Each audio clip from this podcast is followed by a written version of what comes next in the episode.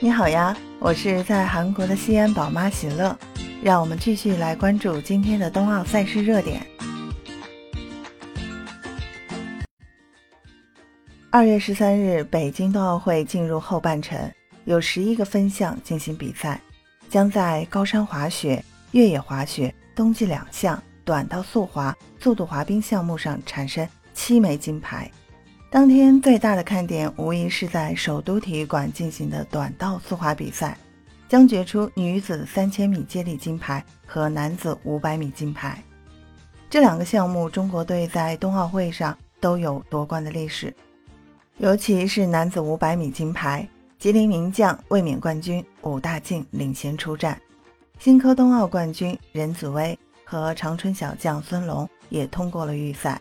目前，武大靖仍然保持着这个项目的世界纪录。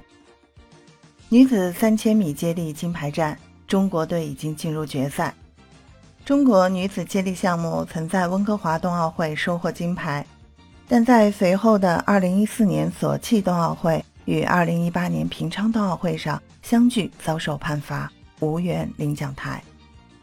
北京冬奥会，范可新、曲春雨、张雨婷、韩雨桐和张楚彤组成的队伍期待创造佳绩，但难度不小。在本赛季四站世界杯上，他们仅摘得一金一铜，世界排名第四位。其中，韩雨桐和张楚彤都是来自咱们吉林的选手。在冰丝带国家速滑馆将进行速滑女子500米决赛和男子团体追逐四分之一决赛。速度滑冰女子500米，吉林选手金金珠将参加此项比赛。中国队在这个小项上竞争力有限。男子团体追逐是我国选手在冬奥会赛场的首秀。北京冬奥周期，中国男队取得了长足的进步。